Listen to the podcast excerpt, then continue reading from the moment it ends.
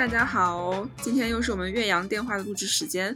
嗯，但是今天呢，我的好朋友 River 他最近是焦头烂额，因为他现在在攒一票很大的，所以这个礼拜他就不能来参与我们的录制。然后呢，我有幸邀请到了两位新的朋友，分别是呃来自西班牙巴塞罗那的小 V，V 字仇杀队的 V，跟在柏林的听林两位朋友。麻烦你们做一下自我介绍吧。我先来吗？可以。大家好，我是 V，我在巴塞罗那，现在在读博。我的主要研究方向是计算社会科学和社交网络。现在在做一个关于社交媒体和政治计划的项目。嗯，大家好，呃，我叫听明，我现在在柏林上班，然后我的公司是一个做德国市场的民意调查的所谓的互联网公司。然后之前在国内也在一个不知名社交网站做音乐 app。然后今天请到两位朋友来一起讨论这个话题呢，是一个嗯，可能在国内不是那么经常被讨论，但是我觉得到了欧洲以后，好像变成了一个每天都会遇到的话题，就是关于个人隐私，特别是在这个呃个人的数据保护方面的这个话题，我觉得两位应该是肯定比我更有发言权。我首先有一个问题，就想问你们两位是：你们现在手机里面装了那个 Corona Tracking App 吗？装了，我也安装了，但是我但是因为我在加泰罗尼亚，加泰罗尼亚地区有很高的自治权，但是加泰罗尼亚州政府现在没有在这个区运行，就是没有激活这个 app。简单来说，所以你装了没用是吗？没错，所以我装了没用。嗯，你你现在能不能简单介绍一下这个 Corona Tracking App 在西班牙的使用情况？因为我今天读到一篇报道，不是这周西班牙已经破百万了嘛，感染的那个病例。然后有评论分析说，这部分原因可能是因为在西班牙的那个 Corona Tracking App 的使用率太低了，就没有做到有效的跟踪。对，西班牙现在 Corona Tracking App 的那个使用率大概在百分之十以下。因为它的工作原理是根于根基于蓝牙的嘛，就是如果你身边有一个人报道了自己，就是汇报了自己曾经呈现阳性的话，那么如果你从他身边路过的话，那个 app 就会自动记录下来，然后会自动提醒你说你有和一个曾经或者现在的阳性患者是有过近距离接触的，然后以这种方式来提醒你，但是因为没有人安装，所以。肯定蓝牙就不会起作用嘛，所以在这一方面可能会导致这个管控的不利。嗯，听林，你大概能不能跟我们介绍一下现在德国使用这个？我们这个是叫 Corona Warning 是吧？这个 app 的名字。首先，呃，它是一个开源的 app，开源的意思就是所有人都可以看它的代码。然后它的工作原理是不会把任你的任何数据传到服务器端，只有。受感染的人才会把自己的 tracking ID 传到服务器端，然后你每天去服务器端读哪些人被感染了，你然后你从你本地找有没有跟他接触过，具体覆盖率其实它没有上传任何的数据到服务器端，所以所以你也不知道它覆盖了多少人。我想西班牙那个跟德国那个应该是基于同一个原理，它跟国内的一个最大的区别是什么？就除开使用率啊，在这边我之前读到一篇报道说使用率大概也在十，之前在十以下，现在可能在十以上了。但是肯定是跟国内是天壤之别的。基本上我听到国内是说你没有那个叫健康码吧，好像是寸步难行。健康码啊，嗯我理解它应该是和那个基于基站的数据，比如说我听到一个例子，就是说他从北京然后。去附近爬了个山，然后他去了河北，就是说河北欢迎你，然后又回到北京，然后然后他的马就变红了，就说明他是跟基站有关，就是他是跟移动基站有关的，他他就比较精准一点。嗯，我前面看到报道说，号称德国的这个 Corona Warning App 好像是花费了两千万欧元才建成的这么一个 App 啊。我不太懂，就是这个真的需要这么贵吗？我记得西班牙是和大企业一起合作的，不是政府独立研发的。虽然我们的代码也是开源放在 GitHub 上面的，但是我记得说写程序的人是来自亚马逊的，我记得是这样。然后今天早上爆出来的丑闻就是亚马逊是有权得到就是已感染者的个人信息的，通过这个 app。嗯，所以今天早上推特上面就直接炸了，就是各种人痛骂西班牙政府，说贩卖我们公民的个人隐私、个人数据这样的。我想问一下，根据你们两位的理解，就大家评价一个 app，我发现在这边都会说它危不危险，就这个到底是个什么意思呢？按照我的理解来说的话，一个 app 到底危不危险，取决于你给它多少权限，嗯而且这个 app 有没有后门，就是有没有在你不知道的情况下，它能够取得到你个人信息的这样一个能力。嗯包括权限的话，我们每一次装一个新 app，我觉得我们应该都知道，有很多 app 会要求那种要我们的联系人的权限，他们也会要我们地理数据的权限。比如说，当我们用外卖的 app 的时候，点外卖，他们会要你地理数据的权限。然后这个时候，这些 app 就你要给他们权限，如果一直给的话，就十分的危险，因为就可以有人直接跟踪你的痕迹数据。然后就可以分析出来你每你的每一天的生活规律啊、饮食习惯啊这些东西，还是挺危险的。但是更危险的情况就是，呃，在你装某一个软件的时候，软件秘密的给你装了一个小插件，然后也没有通知你是否要给权限，嗯那么它悄悄的给你装了一个后门，你也是束手无策的。嗯，你说的软件是电脑上的软件吗？啊，对，电脑上的软件。嗯，那很有可能。手机上是另外一回事吗？还是其实都是相通的？手机它的权限保护会比较好，无论是那个呃 iOS 会更严格，但是呃安卓其实也相对电脑来说也比较严格，它不会像电脑那样就是系统常驻，然后天天给你弹窗什么的，就安卓下面是被系统管得死死的。嗯，在我们常用的这些所有的通讯工具里面，比如说这边常用的 WhatsApp，还有在国内每个人都用的 WeChat 这些，嗯，包括 Skype 还有 Telegram 这些里面，哪个是最安全的呢？我是 Telegram 的重度用者、重度用户，然后我认为 Telegram 是相比较来说更加安全的。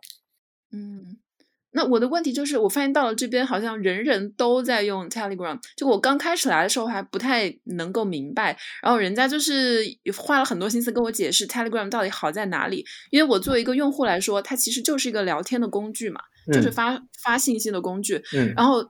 别人就一直跟我安利说它有多安全，多安全。我怎么能够了解到它到底是个怎么个安全法？它是怎么做到安全的呢？嗯，我可以说从技术上说和从呃商业上说两个点。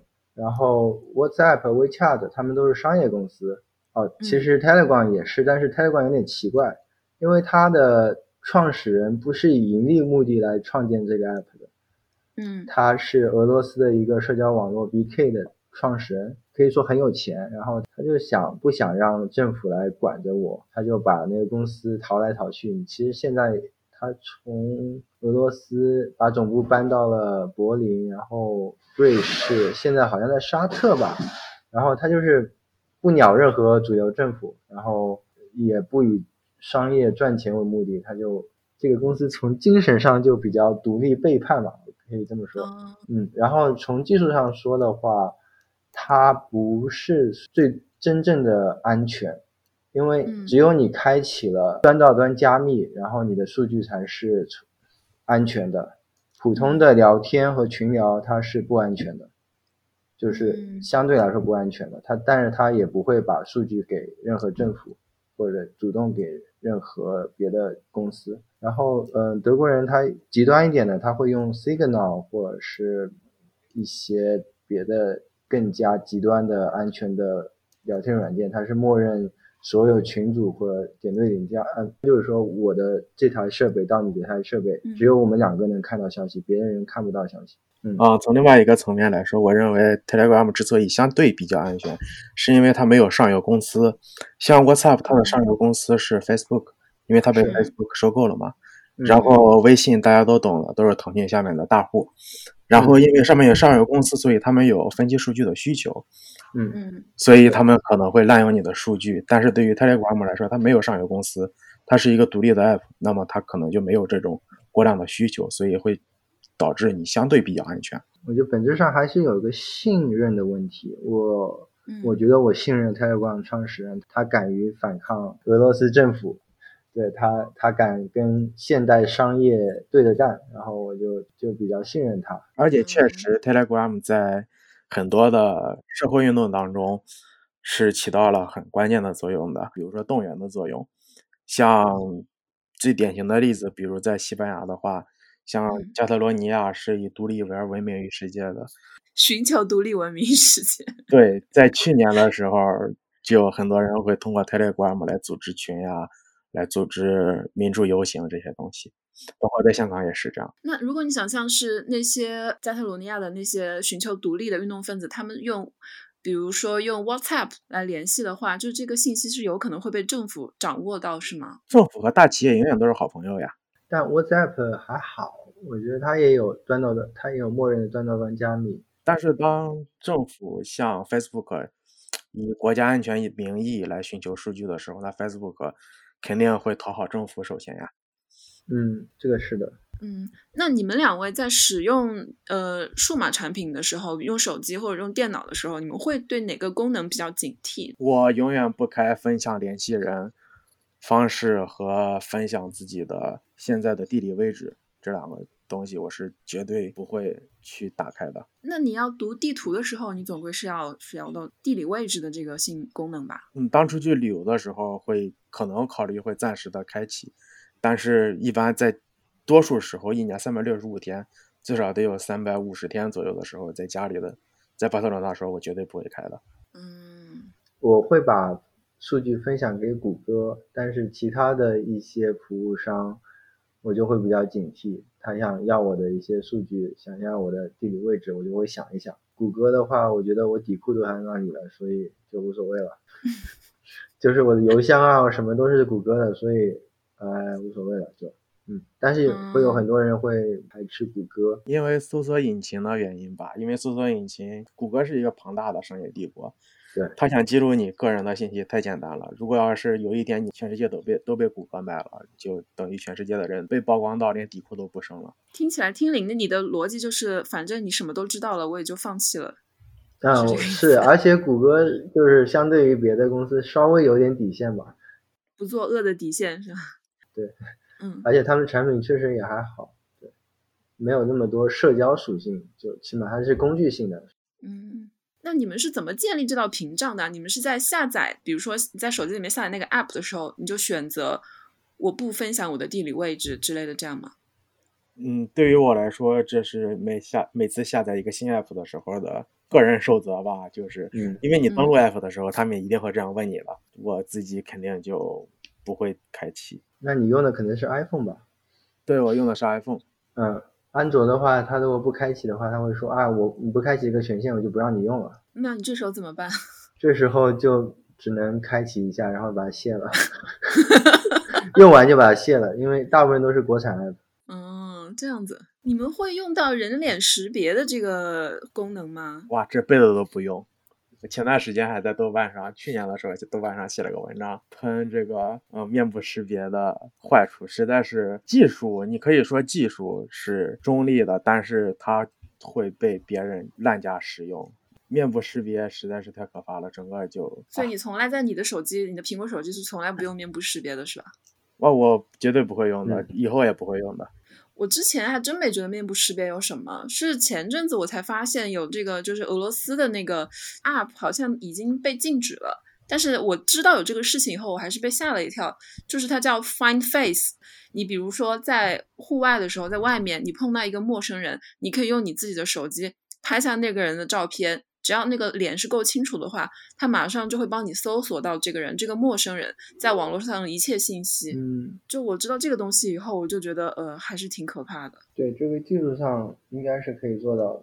比如说是你可以做到的你在嗯你搜绝对可以做到。绝对可以做到。比如说你经常在呃 Instagram 上拍发自拍，然后你的 ID 就会被找到，然后他就会可以找到你别的 ID，呃，因为账号和账号之间是有相互联系的嘛，然后他可以找到你 Facebook、LinkedIn，然后就知道你是谁了。这个太简单了，嗯，对，那就等于说你基本上就是被扒光了。你在路上的时候，你对于另外一个真的想要知道你的个人隐私、个人信息的人来说的话，你其实是防无可防的。一旦他掌握了这个 Find Face 的这个 App，但好像他后来被禁掉了。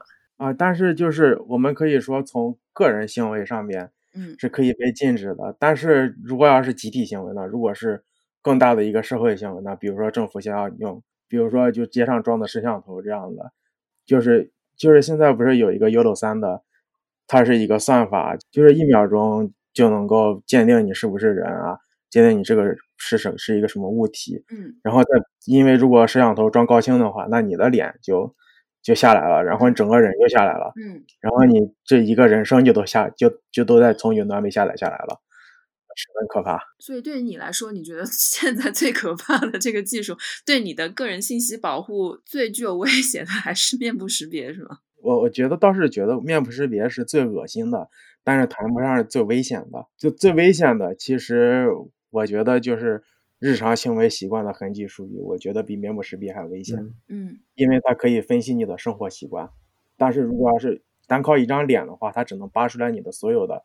相关数据就是你，比如说你的社交网站数据之类的，嗯，但是它它只是一个嗯二维层面的东西。如果要是有了你的这个痕迹数据以后，就是三维层面的东西。嗯，其实有些东西你自己都没有意识到。对，就通过你的，比如说我，互联网就是比较比较常见的，就是会 tracking 一些一些人的东西做 A/B test，比如说给你这个样式 A 的 button 和 B 的 button，就看哪个数据表现好。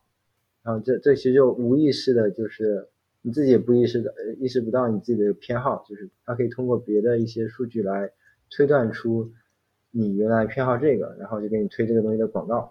对，然后比如说，呃，之前有一篇很有意思的文章是大家通过川普发的 Twitter 来分析他的生活作息习惯，比如说他几点钟开始发第一条 Twitter，他几点钟发最后一条 Twitter，然后他在。哪一个时段最不发推特？然后比如说他在深夜十二点到四点的时候最不发推特，那说明这个时候就是他睡觉时间，他每天的睡觉时间就列出来了。嗯，比如白天固定到哪一个时间段，他不发推特，那可能他在吃饭或者开秘密会议之类的。嗯，就就是这只是一个很单纯的一维数据，因为只是推特数据。当然，如果要是他知道你更多的消息的话，那你每天的日常生活啊、日常行程啊、饮食习惯啊，肯定都有了。嗯，我觉得还有个很重要的。点就是去规范这个你说的多维数据，就是每个网站你注册的时候用不同的 email、不同的密码，不能让他们简单的从 A 网站就知道你 B 网站的账号，这样的话就会减少被扒出你的更多信息的概率。因为这些信息都是很好买到的，嗯，特别容易买到，而且特别廉价。在这个环境里面，我觉得个人可以做的东西其实并不是那么多。就像我这样一个普通的用户、普通的消费者。技术的使用者，我其实对这些你们刚刚两位讨论的很多东西，其实我都是不太了解的。那我能做到最极端的，大概能做到什么程度？或者你们两位所知道的，就是身边有没有这种就是特别的 geek，或者是对这些呃个人的隐私、个人信息特别敏感的，他们能最极端的做到什么程度呢？呃，我在我身边的朋友们最极端的例子是。是之前有一个朋友，现在不经常联系了。以前想联系他，都要上暗网，然后找他的暗网邮箱的网址，然后给他发邮件，还要用那个 GPG 加密的，这是很极端，十分十分极端了。我感觉就已经已经没有人更极端了，但是是很敏感的信息啊，所以对。那他自己平时不会使用像我们每个人都用的这种邮箱吗？他不会使用。商业邮箱像 Google 啊，像 Hotmail，它不会使用。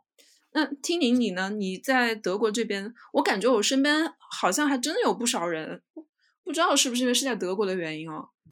什什么原因？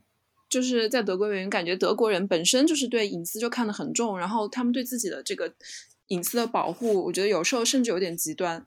就我身边确实有人出门的时候是，他会备两个手机，一个手机是有。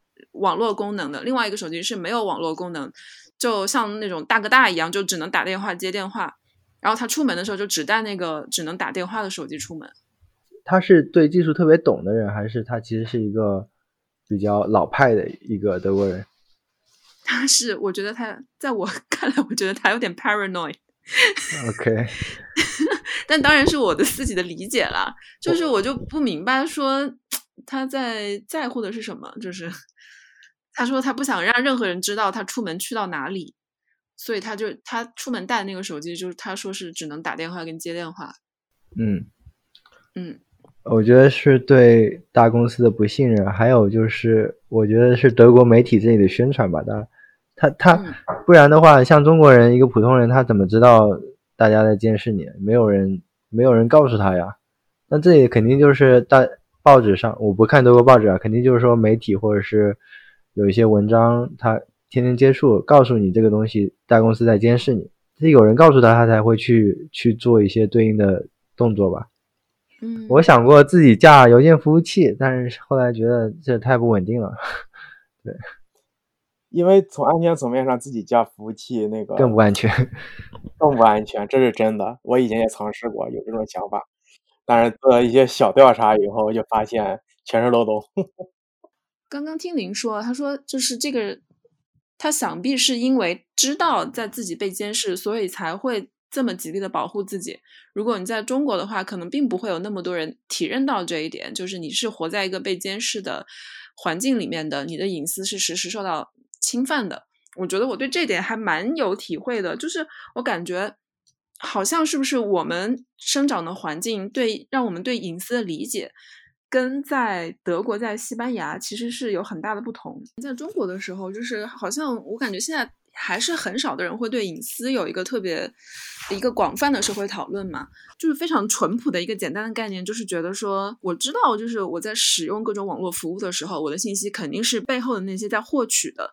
但我自己就会觉得说，那又怎么样呢？嗯就是这个是个一个非常简单的，就是 so what，或者是嗯 I have nothing to hide，就是这样的一个概念。嗯，前几天我在推特上有一个呃开发者，然后他他说，呃，最近很多留言嘛，就是说我我跟朋友聊天，电话或者是当面聊天，提到一个产品，然后过了几天，抖音或者是淘宝他就给我推了，然后嗯。就他觉得就是啊，是不是这 app 一直在听我的那个是是音是。频呢？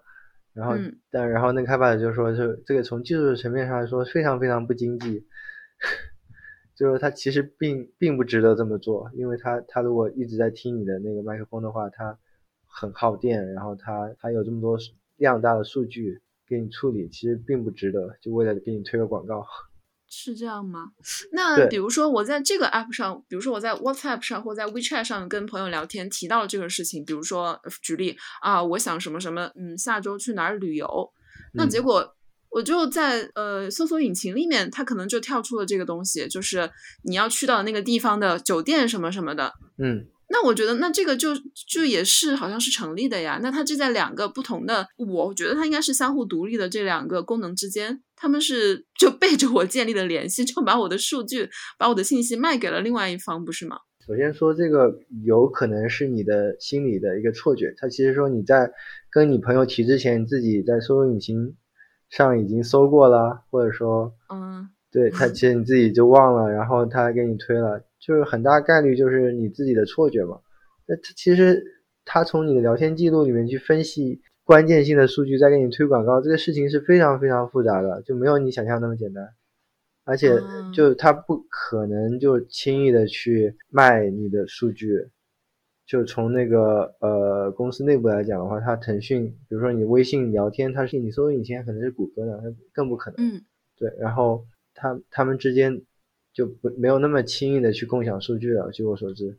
嗯呃，我我经切身经历过的事情是每天都在重复上演的，就是有的时候在 Google 上面搜了一个地名，嗯比如说我今天想去巴黎，我嗯今天看看巴黎，嗯然后这个时候你的那个 Booking 嗯和 Airbnb 还有那个 Skyscanner 这些网站，它的所有推荐都会给你转成巴黎类似的，嗯，这个是确实存在的。对这个所以对他们的信息交流、数据交流，我认为应该是有的。他说的是聊天记录，聊天记录是比较敏感的一个一个事情，它就是还是算是私有领域的。微信里面的那些，它是比较私人的，我觉得不太可能去用它。嗯嗯嗯，我赞我赞同这个看法，就是确实挺挺伤脑筋的，就是提到某一个产品就立马给你推到。对，然后你说刚刚搜索引擎的话，这个是嗯好，你的数据都在谷歌那里，然后你 Booking 上面的广告信息其实跟谷歌是有联动的，它很有可能是有的，而且你在别的网站看到那个你刚刚搜搜到那些东西的广告，它可能就是谷歌提供的广告。就让我心烦的不是广告，而是这种我说到一个什么事情，怎么你马上就给我跳出了相应的那个东西，就是这种被监视的感觉会让我不爽。我不知道这个对于你们来说是不是一个很烦心的事情。呃，我把朋友圈给关掉了，最近就是也不也不是最近吧，关掉一年多了。不知道你们有没有在朋友圈？朋友圈不是有广告投放吗？不知道你们在朋友圈有没有看到自己提过的商品这样的广告投放？你们有没有这种体验？你说提到是说也是在聊天的时候提到吗？对，比如说你们你们在讨论，比如说啊，我这个大众的高尔夫这个车怎么样？然后讨论了一段时间以后，那个朋友圈的广告投放就会自动投给你投了一个高尔夫出来。这个技术上也是可行的，是吧？并不是说技术上我认为是十分复杂的，但是就是我也不知道为什么，因为我也没有认识到这些嗯技术核心的人员，我也不知道他们具体现在能做到哪一步，但是可以。可以知道的是，工业界是比我现在身处的学术界是领先的。这个我觉得非常敏感，他知道也不会告诉你。就对，他知道也不会告诉你。还还有一个，其实很有可能另外一个线路途径是输入法。嗯，对，有很多对这个真是很多国产输入法，你会输百度输入法什么，特别是。你输输入一个字，你经常输，经常输，他就给你上传了，然后这告诉你啊，这个用户在找这个东西，然后给你推广告。啊，这个真是，这个真是，这个输入法真是确实很恶心。两位刚刚说的，就让我想到了现在最近在网飞很红的那个纪录片嘛，就是《Social Dilemma》的那个。嗯。就是你在这个环境里面，你在使用这些技术的时候，你其实完全是被当做一个商品来出售的，就是你的个人信息是一个商品。嗯。你要避免自己成为商品的话，你就 必须用到让我觉得就是真的是非常难做到的复杂的一些这样的技术，感觉像是反侦查一样。我很悲观的说，没有人在网络世界当中是隐形的。嗯。所以，要不然就退出网络，要不然就认命吧。但是我对未来还是抱有希望的，因为，呃，在立法方面的不断提升啊，包括科技的进步，比如去中心化网络。和去中心化的这种网络的软件的运用，大规模运用可能会扭稍微把这种局势稍微扭转一下。嗯，我说一个吧，就是从从业者角度来看的话，我们网站们收集那么多信息，其实不就是为了赚钱嘛？所以用户又不花钱，那些互联网公司的员工又贵，他服务器也贵，每天招那么多人，他总得想办法赚钱吧？只能靠卖数据，然后。给你推广告赚钱啊？那以我觉得这个东西得靠以后的商业模式创新才能解决这个问题。现在其实是有很多它不收集信息的搜索引擎，不收集信息的分布式的社交网络，不收集信息的呃那个呃聊天软件。刚刚也说 Telegram 是吧？嗯，它是是会有这样的，但但但是得给他们一个活下来的方式呀，不然他们不卖广告，他们怎么能活下去？这是一个很大的问题，是就这个也是两面的，就是在保护个人隐私跟就网络经济的发展这方面吧。很多年前，我们国内著名的 Robin 李彦宏不是说过一句话，就是他觉得当时他觉得中国的消费者、中国的用户是非常愿意为了获得便利而让渡自己的隐私的。就你同意他的这个说法吗？我是。绝对不赞同他的说法的。虽然可能在中国的具体情况之下，很多人会因为便利而让渡自己的隐私，但是我不赞同李彦宏这个说法。嗯，这中间还涉及到一个是关于个人的呃政治信仰和经济信仰的问题。一个是我反对呃虚拟或者网络巨头企业，嗯，因为网络巨头企业会给小企业造成毁灭性的打击。但是，如果我们想要扶持互联网文化的多样性的话，那么我们就应该要支持小企业的这种有不同 idea 的小企业的出现，嗯，并且去尽量的减少大企业的势力影响范围。嗯，因为我不认为，呃，在现有的条款保护情况之下，我们能够信任这些公司，或者说信任更大层面的政府或者这样的情况。嗯，所以可能会给自己在日常生活之内造成带来一定程度上的便利，但是当如果有人想要给你制造不便利的时候，那就是一秒钟的事儿。丁玲，你认为呢？你作为行业从业者，呃，如果我把大量的数据提供给一家公司，这就意味着另外一家公司的服务就会对我而言就会变差，因为我没有提供这么多数据。比如说，嗯。最简单的，我拿最熟悉的音乐推荐来说，我之前嗯。是豆瓣 FM 的，我给豆瓣 FM 呃贡献了这么多红心、垃圾桶和切割，然后他对我的会越来越了解，然后我会觉得我嗯。我现在切换到 Spotify 或者别的音乐服务，我会觉得他推荐没有那么准，嗯。因为他没有那么多数据，就是说他会让这个切换会越来越复杂，然后会造成垄断。嗯给这家公司提供了这么多数据，然后他他有这么多数据，他会越来越懂我，然后他我让我切换到别的服务越来越困难听起来好像跟谈恋爱一样，啊！沉默，沉默，沉默。另外一个人越来越懂。对对对对 OK OK，这个比喻 但是谈恋爱懂着懂着就腻了。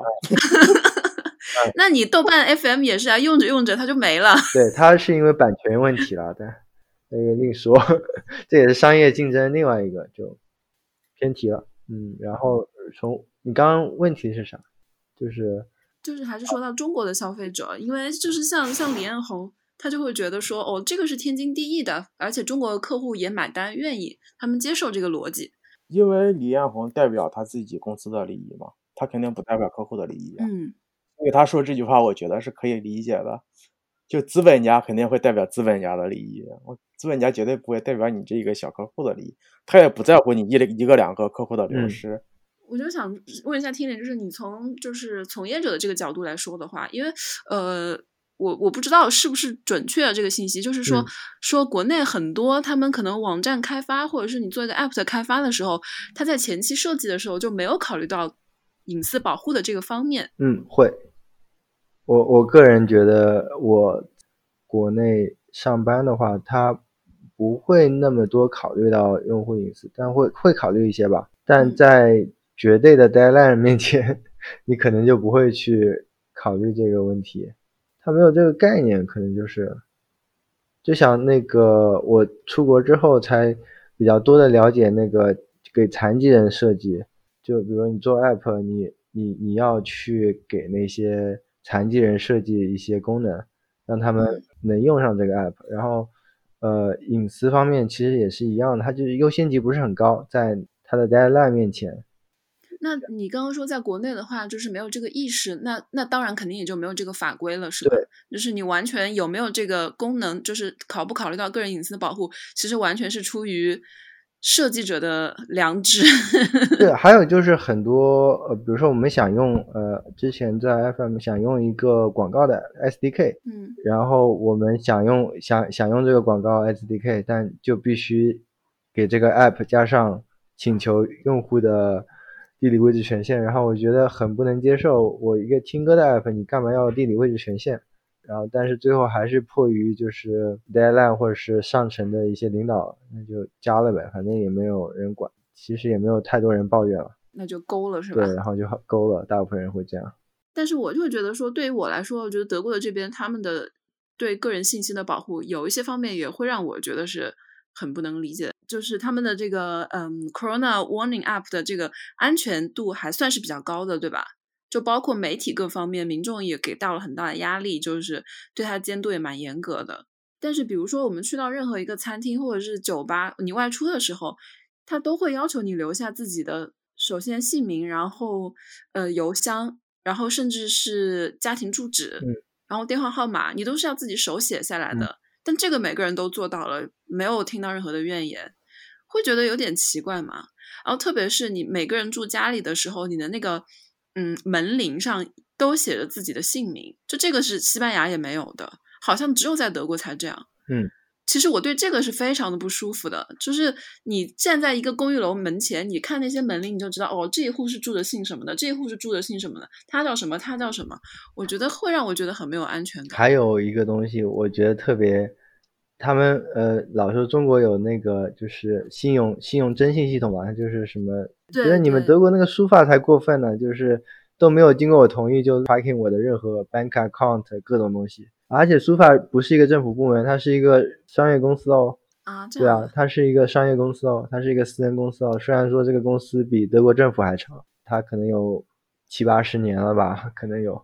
那但是好像我很少听到德国人抱怨这个东西。对，因为太习惯了这个东西。那书法理论说，它这个私人公司已经掌握了整个德国所有人的信用分，可以这么理解吧？嗯。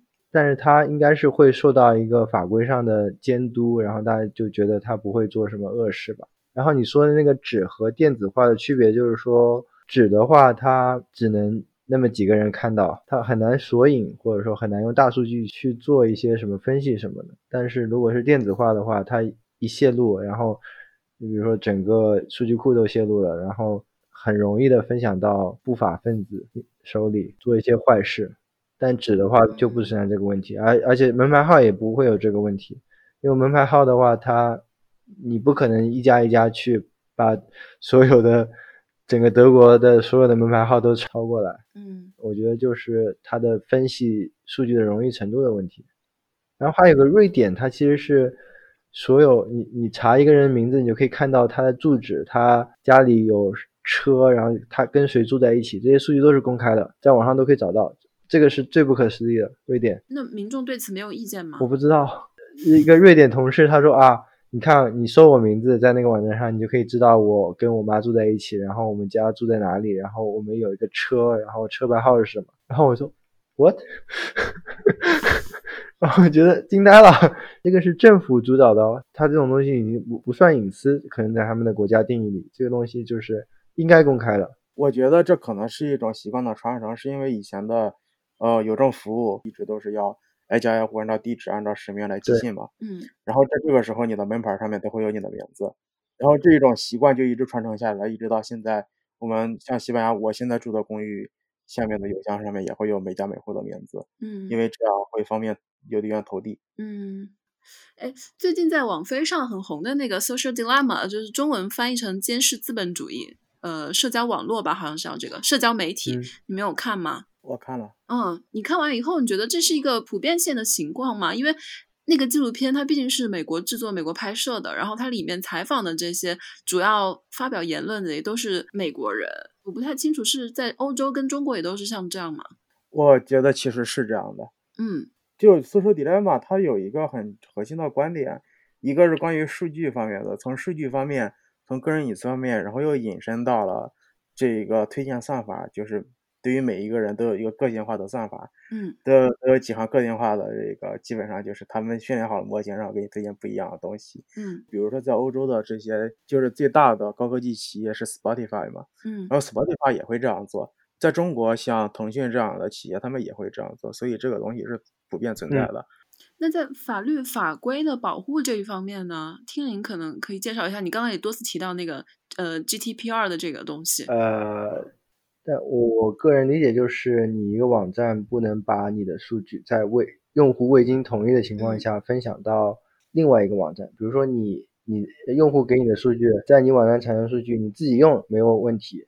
但如果你想把你的数据，比如说用户数据分享到另外一个服务或者说另外一个网站，这个时候你就要征得用户同意。然后用户如果不同意，那你就不能这么做，而且是你不能拒绝给用户提供服务，不然的话就会罚款，而且这个罚款是你的公司全球营收的百分之二十五，反正有个比例，这么高，就是反正很高。然后所有，所以这个法律不只影响欧洲的公司，它还会影响所有在欧洲有业务的公司，包括腾讯。如果你用欧洲电话号码注册微信，受到待遇是不一样的。我个人理解啊，所以我建议就是在欧洲的同学就可以用欧洲的号码再注册一个微信，这样可以得到更多的法律上的保护。嗯，GDPR 它面向的不单单是互联网公司呀，像我之前读个新闻，我记得是前一段时间第一个被 GDPR 处罚的公司好像是德国铁路吧，是德铁吧？因为他在社交网站上暴露了那个那个 Greta Greta Thunberg 的那个行程信息。现在我们国内把它叫什么“环保女孩”那个。对对对，嗯那个瑞典女孩的行程信息，所以德铁是第一个被被处罚的公司，好像我记得是。我补充一下，就是 GDP 二 GDP 二的全称是 General Data Privacy Regulation，、它是一个仅在欧盟的这样的一个法律法规，是吗？是一个综合性的法律法规，嗯主要是侧重于个人信息的一个保护。是然后这个东西它在美国好像是没有的，就类似的东西是没有的美国，我和国内差不多，我觉得在隐私保护上面。但是在美国，你能看到一些，就比如说在，呃，San Francisco 那边，他们现在已经禁止了用那个面部识别了嗯嘛，嗯，对对，嗯，所以你能看到一些稍微进步的力量。嗯希望中国在未来也能够减少这些敏感信息的使用。嗯嗯，你说到这个，正好就是上个礼拜十月十五号，中国不是就公布了一个这个个人信息保护法草案。嗯就我不知道你们两位有没有看一下这个草案，看过这个草案？我浏览了一眼，嗯，你有什么感受啊？足够让你振奋吗？我觉得不足够让我振奋。其实还是归结于最基本的是，嗯，关于政治因素，因为我是不会信任这些实体的政府部门的。就比如说中国在执法上面可能会受到某些相关部门的相相关部门的约束或者说监督，嗯然后在这个层面上，我觉得它是不能够完全保障你的个人利益的。还有就是从大公司的企业上，大从大公司他们的层面上来说的话，就是如果要是你想看到这个法律到底有没有刺痛企业的心，嗯你就你就看到底企业是如何反应的。嗯。像比如 GDPR 推出之前，维基百科是各种哭着跪着求用户支持，啊。对，然后还有很多网站，很多大型网站都会给你发邮件或者发广告，然后去求你去一定要给议员写信说拒绝这一个法案，这是互联网公司做的，因为这个法案确实刺痛了他们。嗯但是如果我们回来看中国个人信息保护法草案的话，嗯，好像大公司没有被刺痛。嗯哦，对，还有一个很重要的提醒就是电脑的摄像头，呃，记得该关关掉，拿胶布该封封上。这个我不建议吧，就是苹果不建议把那个贴一个小条，如果 MacBook 这样合上来的时候，它会会伤到那个屏幕。之前苹果还特意发了个公告，不建议这么做。啊，我现在就贴着呢。